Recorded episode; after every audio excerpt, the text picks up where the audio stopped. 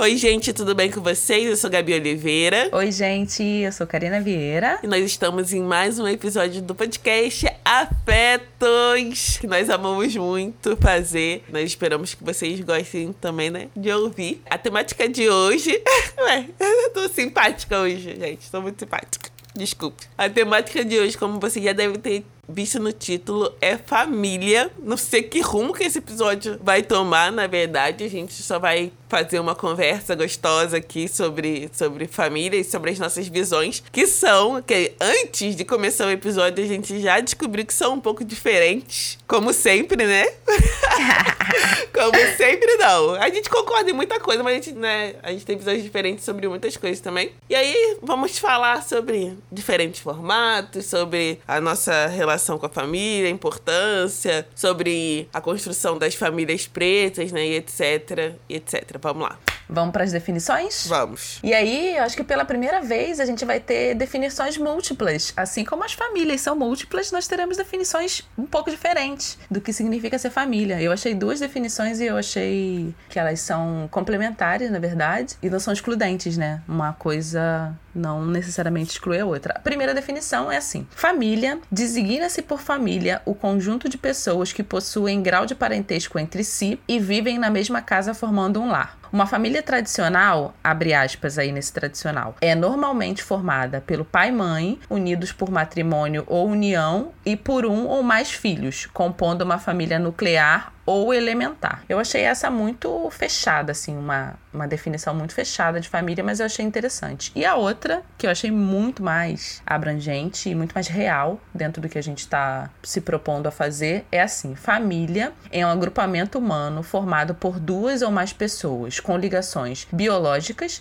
ancestrais, legais ou afetivas que geralmente vivem ou viveram na mesma casa. Pode ser formada por pessoas solteiras, casais heterossexuais, casais homossexuais, entre outras constituições presentes em diferentes contextos sociais. Eu achei essa muito mais legal e muito mais real. A gente estava conversando, né, como a gente sempre faz antes de começar a gravar. E aí, como a Gabi falou, né, a gente tem uma definição do que é família. E eu conversando com a minha terapeuta, gente, eu acho eu me sinto muito empoderada de falar, eu conversando com a minha terapeuta.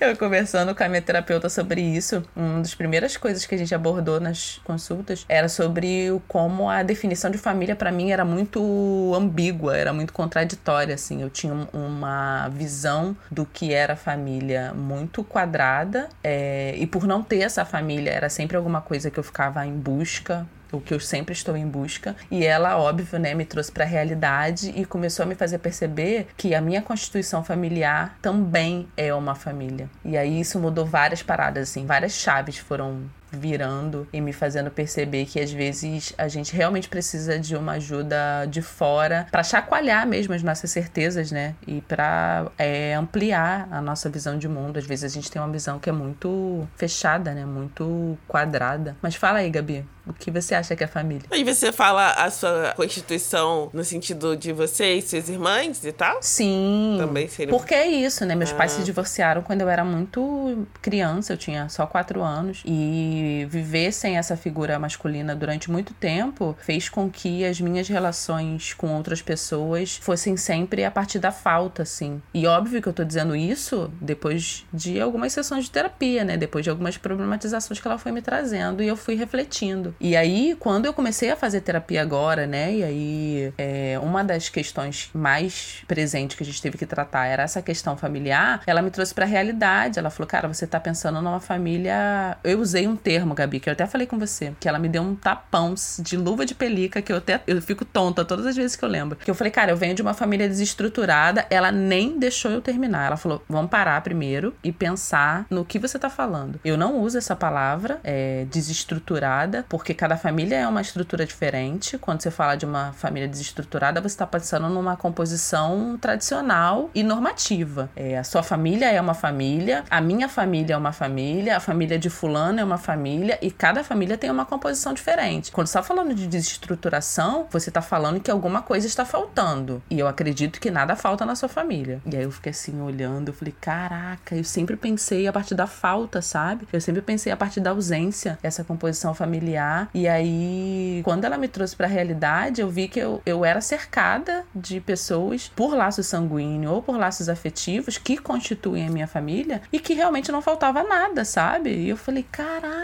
tipo, foi preciso passar por um, uma série de problemas. Eu não sei como colocar a ansiedade, Gabi, como transtornos psicológicos, talvez? Transtorno psicológico, eu não sei. A gente às vezes erra nas nomenclaturas, né? As pessoas podem corrigir, gente. Corrijam a gente, mandem tweets falando. Não, vocês estão falando de forma equivocada e tal. Mas a, essa perspectiva que você trouxe da família desestruturada e tal, né? É, é muito complicado, porque vou trazer uma coisa da minha terapia também. É, a minha psicóloga sempre bate um pouco na tecla comigo sobre o quanto eu ainda tenho uma visão tradicional, ou talvez quase conservadora em alguns quesitos. E aí, claro, eu venho de uma criação cristã e tal. Isso, por mais que você vá se desconstruindo ao longo do tempo, você ainda carrega muitas coisas. E aí, nessa questão da família, né? Eu sempre bato muito na tecla dessa coisa do. Eu tô num processo de adoção de forma individual, mas aí é, eu já falei isso em vídeo uma outra vez, que eu falei que eu não, por exemplo, não gostaria de ter um filho da barriga de forma individual. Eu acho que são duas situações diferentes. Uma coisa é eu já ter uma criança que já está ali, que já nasceu e que está sem uma família, né? Que no caso eu posso ser a família dela. Outra coisa, uma escolha individual é trazer uma criança.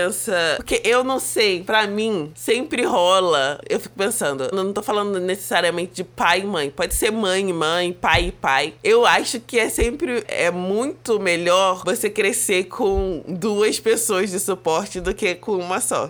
Sei lá, porque se uma morrer. Sim. Se uma. Tipo, se você não se dá bem com a sua mãe, você pode se dar bem com seu pai. Ou se você não dá bem com a sua mãe, um, você pode se dar com a sua outra mãe. Entendeu? Sim, eu não consigo explicar. Mas eu acho que essa é uma visão tradicional. Sim, mas quando a gente fala de composição ampliada de família, a gente tá falando de, de repente, é a sua mãe, a sua avó, é a sua mãe e sua irmã, é sua mãe. Aqui em casa era minha mãe e minhas irmãs. E aí foi minha mãe, minhas irmãs e meus sobrinhos, sabe? Mas pode ser, sei lá, você você e a Vaiola não são uma família, por exemplo? Você falou que está em processo de adoção. Quando essa criança chegar, vocês vão ser uma família e não necessariamente vai ter uma terceira pessoa ali, sabe? Sim, definitivamente seremos. Sim, eu fico pensando em casais, e isso pode ser casais homossexuais e casais heterossexuais que não querem ter filhos. E eu acho extremamente invasivo e muito desrespeitoso, na verdade, quando alguém chega e fala: "E aí, quando é que vocês vão formar uma família?" Tipo, não, cara, a família já tá formada, sabe? Sabe? Mais uma pessoa ali é mais uma pessoa ali, mas a família já tá formada por aquelas duas pessoas, sabe? Ou então é isso, se as pessoas não querem ter filho, isso quer dizer que aquele casal não é uma família, sabe? Eu gosto muito dessa perspectiva ampliada da concepção de família, sabe? Família pode ser você morar em uma casa e dividir a casa com mais pessoas, sabe? Sabe quando você é, aluga uma casa com três pessoas, com mais quatro pessoas? Aquilo ali é uma composição familiar também também. Por isso que eu gosto muito dessa coisa de é, dessa definição que fala que duas ou mais pessoas com ligações biológicas, ancestrais, legais ou afetivas. Quando a gente está falando de pessoas sem o laço sanguíneo, a gente está falando de ligações por afeto, sabe? E isso também é uma composição familiar, assim. É... A gente ainda é muito influenciada, Gabi. Isso é pra... nas situações românticas, né, que a gente fala, mas nessa concepção de laço, né? A gente é muito muito influenciada pelas coisas que a gente vê, pelas coisas que a gente consome. Eu tô falando de produtos audiovisuais, né? Eu vi uma discussão ontem, e aí não vai fugir muito do que a gente falou. Acho que foi no Twitter. Eu não lembro exatamente quem colocou, quem levantou a discussão, mas era de alguém falando assim: cara, eu só queria ver um filme romântico na Netflix onde duas pessoas pretas se conhecessem e se amassem. Mas não, todas as vezes que eu vejo isso, eles são atravessados pelo racismo. Será que nunca vai ter? E aí eu fiquei pensando sobre isso também, sabe? É, sobre como a gente é influenciada pelos produtos audiovisuais que a gente vê, inclusive nessa concepção do que é família e do que não é, sabe? Do que compõe a família e do que não compõe. E eu acho que a gente acaba problematizando pela falta, né? O que nos falta? Ah, não, você não tem uma figura paterna. Óbvio que um, uma figura paterna vai fazer diferença na sua formação de caráter, na sua formação. Me ajuda aí, Gabi, com uma outra palavra. Meu Deus, me falta palavras agora. Não sei, na sua formação humana. É uma pessoa.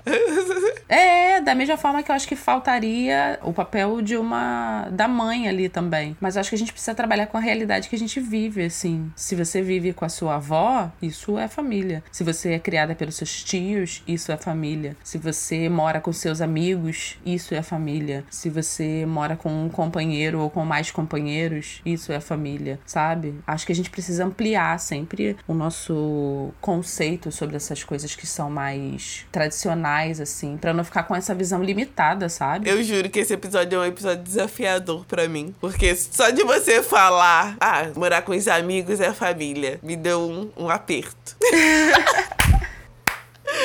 Gente, nesse sentido, olha, minha mãe conseguiu fazer uma doutrinação boa. E minha mãe, isso daí não tá ligada a ser cristã nem nada disso, não. Mas minha mãe sempre repetiu muito essa coisa de amigo é amigo, família é família. Família que tá com você quando você precisa. Família que é suporte, não sei o quê. E ela falava não só família, tipo, ela e meu pai, mas família ampliada, né? E assim, eu nunca tinha parado para refletir muito sobre isso, mas com certeza isso guia a minha vida. Porque eu sempre acho que, tipo, a amizade passa. Eu não tenho irmãos, né? Então, assim, não tenho essa coisa. Então, eu acho que se eu tivesse irmãos, ainda ampliaria para nesse sentido, né? De, de ser irmãos, também contariam nesse meu agrupado de família. Irmãos, tios, tias. É isso, né? Eu, eu... É porque você tá falando de estrutura familiar, é outra coisa. Então, então, na definição de família, é aquela definição lá que eu dei lá em cima, né? Que eu falei que era mais interessante, que é, né? É agrupamento humano formado por duas ou mais pessoas com ligações biológicas, ancestrais, legais ou afetivas, que geralmente vivem ou viveram na mesma casa. Isso é a composição de família. Mas na estrutura familiar, é assim: a estrutura familiar é uma forma de organização ou disposição de um número de componentes que se interrelacionam de maneira específica ou recorrente. Quando eu tô falando que amigos podem ser famílias, eu tô falando de amigos que você se relaciona de forma recorrente, sabe? Não é alguém que você conheceu agora, ou então, sei lá, conheceu há seis meses. Eu tô falando é de alguém que realmente você pode contar, sabe? De alguém que te acompanha há muito tempo, que tá com você nos momentos bons e nos momentos ruins. É alguém que você, sei lá, conta nas mãos, nos dedos de uma mão, sabe? Eu tenho cinco amigos que estão comigo para toda a vida, sabe? Que, que eu sei que se eu precisar de um rim, eles vão me dar, sabe? Então, isso para mim que eu tô contando como família também. Não só pai, mãe, tio, tia, ou essa família ampliada ou mais extensa, sabe? Não sei, Karina.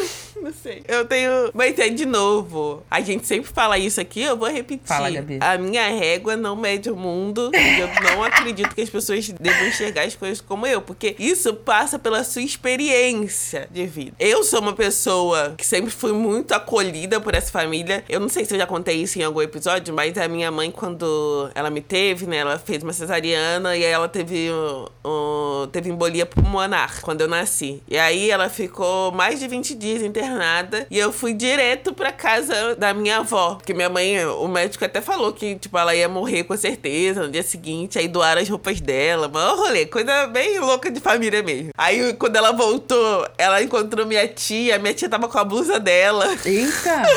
Porque minha tia, tipo assim, é, doaram as roupas, como falaram que ela ia morrer. Aí pessoal, ah, vamos distribuir as roupas dela. Sei lá por quê. Não sei. Outra época, né? Enfim. Aí a minha mãe foi, ficou internada e tal. E eu já fui direto pra casa da minha avó, que era uma casa uh, onde os meus tios, inclusive tias minhas que eram casadas já, ou, ou que tinham filhos e tal, moravam lá na casa da minha avó também. Aquela grande casa de vó, sabe? Da Feliz Família Pôncio.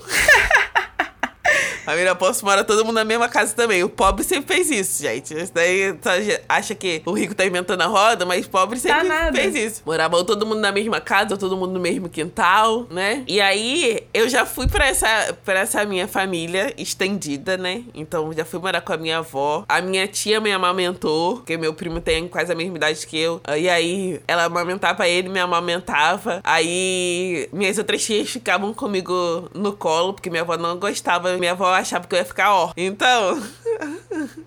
então ela falava, ai, não deixa a menina chorar, não. A menina já tá sem mãe. E ainda. que horror! Vocês deixam ela chorar, não sei o quê, então tinha que ficar comigo no colo o tempo todo. Então a minha estrutura sempre foi muito baseada nessa coisa do tipo assim: a família é formada pelas pessoas que estão sempre presentes e que sempre te dão suporte. Tem briga, tem briga. Mas quando a coisa aperta, vai pra casa da sua tia, sua tia vai ajudar, ou sua avó vai ajudar, sua mãe vai ajudar, não sei o quê. Então, assim, eu sei que isso é muito da minha experiência. A gente falou no episódio sobre final do ano, sobre solidão, não lembro. Por exemplo, da situação de pessoas que são LGBTQ+, que muitas vezes não encontram nenhum suporte dentro das suas famílias e que aí, né, os amigos viram essa família estendida. Por isso que eu tô falando, é uma outra experiência. Na minha experiência, por mais que eu tenha amigas e amigos muito próximos, eu fui muito, muito doutrinada no sentido de acreditar que suporte mesmo quem dá é família. Por mais que eu conte com amigas e amigos e que eu seja suporte deles em vários momentos. Mas, tipo assim, ah, se preciso de alguma coisa urgente, quem vai resolver é alguém na minha família. Quem vai me ajudar é alguém na minha família. Não sei, gente, se alguém me entende, por favor. Comenta, porque eu tô me sentindo muito. Uma pessoa muito antiga falando dessas coisas. Muito, assim, ultrapassada. Mas é a minha experiência. Não, cara, super faz sentido. Inclusive, eu tô lendo aqui no, na definição de família que existe uma coisa que eles chamam de família comunitária que é a responsabilização de todos os adultos pela criação das crianças. E foi bem o que aconteceu na sua família, né? Quando a sua mãe teve que ficar afastada, quem criou você foi sua tia, sabe? A sua avó que estava lá. Era isso. Os adultos pegam a responsabilidade pela criação daquela criança. O papel da sua mãe, na verdade, foi. e dos seus pais, né? Dos pais, de uma maneira geral, ficou descentralizado. Isso também é família, assim. Tem uma música do Rapa, e eu falei pra Gabi, antes da gente começar a gravar, que essa música bate muito comigo. Eu era muito fã do Rapa, muito, muito, muito. E aí, é uma das minhas.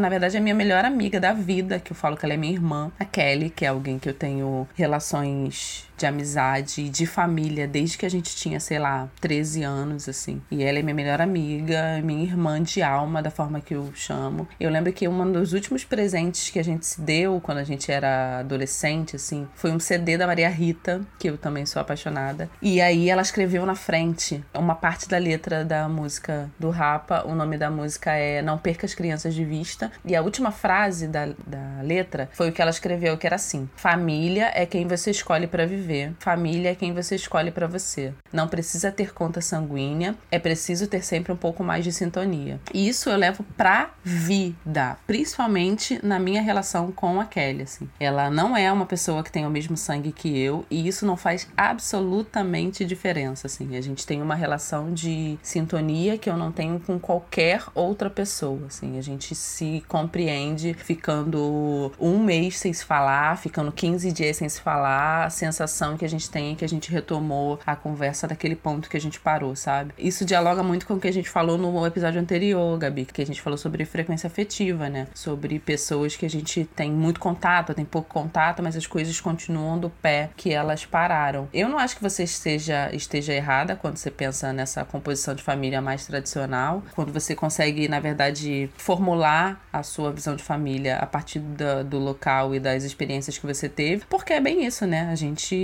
compreende o mundo a partir das experiências que a gente vive. Mas eu sempre gosto muito da, daquela coisa de outras pessoas que nos ampliam, sabe? Tô dizendo isso voltando lá no começo, quando eu falei da conversa que eu tive com a minha terapeuta, sabe? Eu falei para ela que eu tava com uma definição de família que era muito tradicional e muito no ambiente da ausência, muito no sentido da ausência. E ela me ampliou, ela me colocou na realidade que eu vivo. Tipo, cara, você tá falando de ausência quando você tem pessoas e tem suas irmãs e seus sobrinhos e a sua mãe que viveu durante a maior parte da sua vida com você. Então, isso é família, sabe? A gente tem que parar, de repente, de ansiar ou de esperar alguma coisa do porvir e vivenciar e agradecer mais as coisas que a gente tem agora, assim. Ao mesmo tempo, Gabi, eu penso no episódio de solidão que você trouxe, que a gente fez, na composição de família, onde uma pessoa que é LGBTQIA, não se sente pertencente, sabe? E aí vai é, compor outras outros tipos de família, sabe? Ou então vai, vai fazer parte da composição de outros núcleos familiares, assim. Eu também não sei, não sei, de repente a gente pode usar alguma nomenclatura aqui que esteja errada, mas eu sou do mesmo time da Gabi que diz que se a gente erra, por favor, nos corrijam que a gente está sempre disposta a aprender. Gabriela, você está aí? Não, estou. Enquanto você estava falando, eu estava pensando sobre essas minhas definições, sobre como eu encaro as coisas. E eu lembrei que faz todo sentido para mim essa minha categorização de papéis. Porque eu sou uma pessoa que gosta de colocar as coisas em caixas. Não sei se vocês já repararam ao longo de 30 episódios, mas eu sou uma pessoa que gosta de categorizar as coisas. E aí, em algum outro episódio, episódio, não sei se foi o episódio sobre amizade. A gente já fez um episódio sobre amizade? Já. Né? Eu acho que não. Não? Ah, então. Não. Foi em, em, algum outro episódio, eu falei, eu não chamo as pessoas de amiga. Eu só chamo alguém de amiga quando a, aquela pessoa é minha amiga. Quando pra mim ela cumpre todos os requisitos da minha lista de requisitos do que é ser um amigo, uma amiga, para ser considerada minha amiga. Eu não sou o tipo de pessoa que chama, sabe, tá conversando com alguém e chama a pessoa de amiga. Sabe aquele, as pessoas que, tipo assim, ah, mal começaram a conversar e já, ah, esse fulano de tal é minha amiga amiga e tal. Tanto que quando às vezes eu solto alguma coisa assim, falo, ah, alguém é minha amiga, aí eu falo, não, não, na verdade ela é minha colega. Eu mesmo me corrijo, porque eu não. Ai, gente, eu sou uma pessoa sistemática, desculpa. E aí eu fico pensando, será que eu preciso encarar os meus amigos e as minhas amigas como minha família? Não, elas são. Hum, eu gosto de, eu gosto de usar o termo melhores amigas, tá? Eu tenho. Falando de tal, é uma das minhas melhores amigas. Que é isso, é um vínculo forte de amizade. Mas eu não, eu não falo que ela é minha família. Ai, sistemáticos, sistemáticos. Ok, Gabriel. O grupo dos sistemáticos, um membro. É quase da minha família. É quase como se fosse da minha família. Ai, gente, desculpa, assim, não sei, não sei. Não sei se essa é uma cultura que, que também se estabelece em outras famílias. Por favor, se a mãe, pai de vocês também criaram vocês nesse sentido de tipo família, família, amigo é amigo, por favor, compartilhem comigo porque eu preciso dessa ajuda de vocês. É isso também. E aqui eu já tive muitos conflitos com meu pai. É porque a família eu encaro como um vínculo que não dá para ser quebrado. Mas aí também quando você casa, dá para ser quebrado e é família. Ah, não sei, gente. Sei lá. Ah, esse episódio tá me deixando confusa. Mas não, mas não importa. Na verdade, não importa. É, é, tipo assim, é uma discussão que é só mais a minha reflexão mesmo. Não, não importa para ninguém. Se você quer chamar todo mundo de família, se você quer, ah, sei lá, morar com alguém desconhecido um dia e falar, ah, não, agora essa é minha família, o problema é seu, tá tudo certo, eu não tô nem aí. Entendeu? Ai, gente, Gabi, você ficou bolada, Gabriela? Não, não fiquei bolada, eu tô refletindo só. Tô chegando à conclusão que essa reflexão é inútil, porque não, não influencia em nada. Eu não quero influenciar a sua visão de família, você muito provavelmente não vai influenciar a minha, então é isso. É isso. Gente do céu. Eu achei que seria um episódio pra gente, né, chorar. Meu Deus, que emocionada. Eu tô suando, gente. Ainda bem que vocês não estão vendo, porque, nossa, tá muito quente. Jesus do céu. Eu tô suando bicas aqui. Mas voltando. É, rapidinho, só pra trazer um pouco de seriedade, né, pra esse episódio. Tá uma grande confusão. Eu gosto muito. Eu gosto muito do. Eu sempre recomendo esse livro. Entre o Mundo e Eu. Sim. Esse é um livro que me fez refletir muito sobre família, sobre principalmente sobre famílias negras, né? Uma outra coisa que eu gosto sobre essa questão de família é, é engraçado, né, gente parar pra pensar como em diferentes sociedades essa estrutura familiar ela se dá de forma tão diferente. Aqui a gente, a gente às vezes nem percebe, mas a gente é muito apegado à família. Nossa, é inconcebível você pensar em mandar um, um adolescente para outro país, às vezes, sabe? É muito difícil você ver em famílias, nas nossas famílias brasileiras, a gente pensar em, nesse desapego. Tipo, ah, não, meu filho vai embora. E em outros países isso é muito comum. E aí eu tava pensando em tradição também. Eu sou muito, muito ligada a essas coisas da, da tradição familiar. Eu sou muito apegada à minha família, gente. E é um apego muito estranho, Sim. porque eu sou uma pessoa meio seca, assim. Mas eu gosto de, por exemplo, reuniões familiares. Eu gosto dessa coisa de, ah, me encontrar minhas tias e tias, Ó, oh, gente. Enfim. Não, eu também gosto muito e eu acredito muito no que você falou da parada das tradições, assim. Minha tia veio aqui ontem à noite e a gente passou duas horas, assim, conversando. Dela falando, a casa que eu moro é era a casa que era da minha mãe e antes era a casa dos meus avós. E ela falou dos locais aqui que meu avô construiu, de quando não tinha o muro que separava as casas, que era isso, era um quintalzão com toda a família junta. Que quando ela fazia alguma besteira, a minha avó mandava ela para casa da tia dela, que era isso, era tia, mas não tinha um laço sanguíneo com a minha avó. Era alguém que a minha avó adotou como irmã. E aí era a tia Laura dela. E ela falava, Karina, minha avó falava assim, e sua avó falava assim: Rosa, hoje você vai apanhar. E aí ela falava: Tá, mãe, agora ela não. Antes você vai lá pegar o, o galho da goiabeira, vai limpar o galho e vai tomar banho. Que minha avó sabatia na minha, na minha tia no banho. E ela falou: Karina, eu saía para pegar o galho da goiabeira. Eu limpava pensando: Eu tô limpando um negócio que vai me machucar, gente. E ela me contando as histórias assim. A gente passou duas horas ontem rindo, rindo, rindo, assim, lembrando de várias coisas da época que minha tia era criança e era adolescente, assim. Então eu também tenho uma ligação com a minha família que é muito grande. Mas é nesse sentido, Gabi. Quando você fica pensando só na falta, você acaba não percebendo o que tá te cercando, sabe? Quantas histórias boas você já presenciou, quantas coisas incríveis a família já viveu,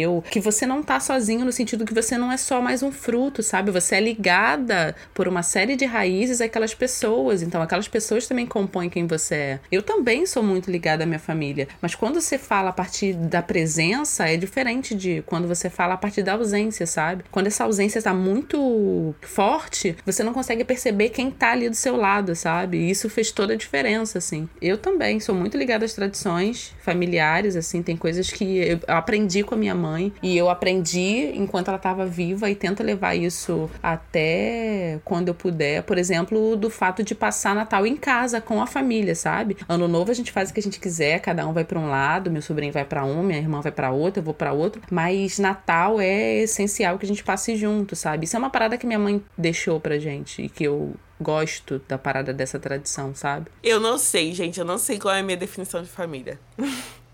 Eu não sei o que tá na minha lista de coisas para encaixar uma pessoa como família, porque não é sangue, não, definitivamente não é laço sanguíneo, até porque eu venho de uma família com pessoas, com tios e tias que foram adotados e eram os meus tios, meus tios, e eu sou uma pessoa que, né, estou no processo de adoção e adoção da minha filha ou filho, definitivamente. Então não tô aqui falando que é sanguíneo, eu só estou falando que eu não sei o que, assim, não sei o que me faz diferenciar amigo e amiga de família. Eu acho que é a mesma coisa que faz diferenciar namoro e estamos casando. Eu acho que é, é tipo isso, assim. Eu acho que para mim é um diferente nível de responsabilidade, é um diferente nível de relação. Para mim é diferente, por exemplo, eu ter um, um afilhado e eu ter um filho. Entendeu? São diferentes. Eu não sei explicar. Sim, com certeza. É, eu tenho uma filhada que tem 18 anos, inclusive, e que é isso, é minha filhada. É outra outra relação. Se eu tiver uma filha e se eu tiver um filho, é outra relação. Eu tenho responsabilidade com ela, a gente conversa, a gente troca ideia, a gente. Eu tento ensinar as coisas que eu acho que ela precisa, eu puxo a orelha, eu levo para sair comigo, levo ela para almoçar, levo ela para jantar, levo ela pro shopping, um monte de coisa. Mas é diferente da relação que eu vou estabelecer com o filho no futuro, sabe? Óbvio que tem essa diferença. Enfim, é isso. Ah, Entre Mundo e Eu. É um livro que me faz refletir muito sobre a paternidade, né? Inclusive, eu tô buscando. Me deixa indicações, gente, de mais mulheres negras falando sobre maternidade. Porque esse espaço da maternidade, né? Esse espaço da literatura sobre maternidade ainda é muito embranquecido. Sobre reflexões mesmo sobre maternidade, sobre criação de, de crianças e tal. Então, se vocês tiverem indicações, por favor, deixem para mim. E aí ele traz esse olhar da paternidade, ele aponta algumas coisas, o autor, que sempre, eu sempre penso sobre isso. Ele fala sobre o enorme zelo dos pais e das mães negras com, com as suas crianças. No enorme zelo no sentido de eu preciso te manter vivo eu preciso que você sobreviva. Então eu vou ser muitas vezes até muito rígido, muito rígida com você dentro de casa, que eu sei o que te espera fora de casa. Ele fala sobre o uso da violência dentro das famílias negras. Ele tá trazendo uma realidade norte-americana, mas a gente sabe isso se estendeu muito pro Brasil também, né? Essa coisa do usar a surra como um método de fazer você ser corrigido e o como isso é herança da escravidão. Tipo assim, ah, a pessoa escravizada errava e aí para ser corrigida, ela levava chicotada. E aí a gente começa a trazer isso para dentro de casa também. Não com chicotada, mas tipo, com agressões físicas, com agressões violentas. E como, sem perceber, a gente começou a reproduzir isso, né, dentro das famílias. É refletir. Eu entendo que para nós, pessoas negras em 2020, pessoas negras com acesso, a gente precisa muito muito, muito, muito refletir sobre a nossa estrutura familiar e sobre o que a gente quer levar, sobre o que a gente quer levar de tradição, porque são tradições nossas, etc. E o que a gente precisa quebrar também dentro da nossa estrutura familiar. Quais é, coisas a gente precisa parar de reproduzir dentro da nossa estrutura. Ah, eu falei essa coisa da, da violência e tal, mas não só isso, mas é, eu acho que foi um vídeo da Ana Paula Chongani que ela fala sobre isso, né? Às vezes a gente fez um episódio aqui sobre amor, e a gente falou, né, sobre essa, essa diferença, né, como as nossas mães demonstravam amor pra gente, que não necessariamente era falando eu te amo e etc, mas eram com ações que demonstravam esse amor. Mas, ao mesmo tempo, quando eu penso na família que eu quero criar, né, eu penso, por que não demonstrar também com palavras? Já que eu tenho essa possibilidade hoje, já que eu posso estabelecer essa quebra. A gente vem de um processo de desumanização. Eu falo, uh, nós, pessoas negras, né? De desumanização, de falta de estrutura e etc. Então, a gente também precisa entender quais os costumes e hábitos que a gente quer quebrar na nossa família. E eu falo isso no geral. Falo em, em relação à alimentação também, sobre o que são costumes que a gente quer levar, são tradições que a gente quer levar e, e quais são as tradições que a gente deveria se desvincular também, porque foram tradições que foram criadas através da escassez. E aí, a partir da escassez, a gente criou determinadas tradições. E eu falo isso em relação à alimentação muitas vezes, mas em outros quesitos também. Então, assim, pensar sobre família é muito importante. Pensar sobre qual família a gente quer construir, se a gente não quer construir uma família, se a gente quer viver sozinho, se não quer, qual modelo que a gente está seguindo, se a gente precisa quebrar com tradições, se a gente precisa quebrar com pensamentos patriarcais também, pensamentos que, que oprimem mulheres. Então, assim, são muitas coisas, são muitas reflexões a serem feitas. Sim, você trouxe o livro Entre o Mundo e Eu, e eu tô com ele aqui na mão, Gabi, porque ele é um dos primeiros, um dos grandes livros também que eu já li. E aí eu tô vendo aqui algumas passagens que eu anotei nele, e eu anotei que eu li ele em 2015, então, tipo, vai fazer cinco anos que eu li esse livro. Ele tá com várias paradas grifadas, e ele começa o livro falando ao meu filho, o meu filho, no domingo passado, e aí ele vai contando quando ele estava fazendo uma entrevista e o entrevistador pergunta para ele sobre o corpo dele, desassociando ele do próprio corpo. Esse livro é muito forte, ele é muito poderoso porque ele fala isso, né? Ele fala da sensação, da sensação não, da, de como um homem está ensinando um menino de 15 anos a se comportar na América racista. E por América eu tô estendendo até aqui, né? Afinal, a gente também faz parte da América. E tem uma parte aqui que ele fala que você falou sobre que tipo de família a gente quer formar, que tipo de tradição a gente quer levar, quais as óticas patriarcais que a gente precisa quebrar. E aí, uma parte específica, que eu acho que na página 110, ele bota assim: você, falando pro filho dele, né? Você está crescendo com consciência e meu desejo é que não se sinta a necessidade de se constranger para fazer com que outras pessoas estejam confortáveis. Isso me lembrou do American Sun, Lembra quando ela fica discutindo com ele o tempo inteiro sobre as características do filho deles e ele fala várias coisas que incomodam a ele né, na, naquele menino, né, no filho dele, e ela elenca todas as coisas que incomodam ele no, no, próprio filho como algo que ela se orgulha, assim. Esse assunto família e estrutura familiar e composição familiar, ele mexe com a gente de uma forma uhum. muito é, íntima, porque a gente está no presente de uma família mas a gente é fruto de uma família e a gente espera formar uma família, né? Então a gente está falando de composições de tempo, de temporalidade também que são muito distintas. E concordo plenamente com o que você falou anteriormente, Gabi, sobre a gente precisa repensar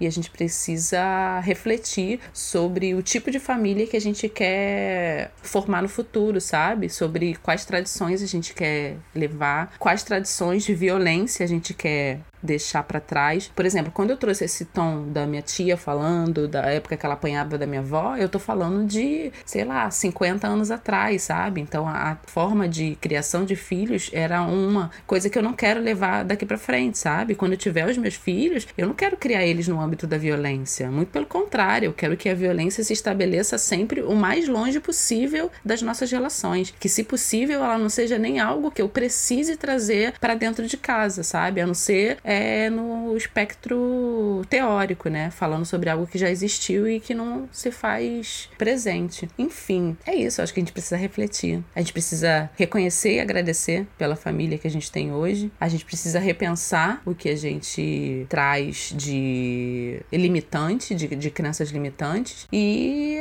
no mais, eu acho que eu fico por aqui, Gabi. Você tem mais alguma coisa para falar? Eu não. esse episódio, esse episódio não sei não. Ai, gente, me conta Contem pra gente nessa conversa, pode continuar lá no Twitter. Eu ainda não falei com você, Karina, mas a gente tem que pensar na possibilidade de fazer um Instagram, que as pessoas não têm Twitter, que as pessoas reclamam comigo, inbox. Por enquanto estamos só no Twitter, porque fica mais fácil de manejar a conta e tal. Conversem com a gente lá, digam o que vocês acharam do episódio e o que vocês pensam, como vocês veem, né? O que é família para vocês. tá bom? Um beijo. Tchau, tchau, gente. É isso. Um beijo, gente. Obrigada por terem ficado até aqui e até o próximo episódio. Tchau, tchau.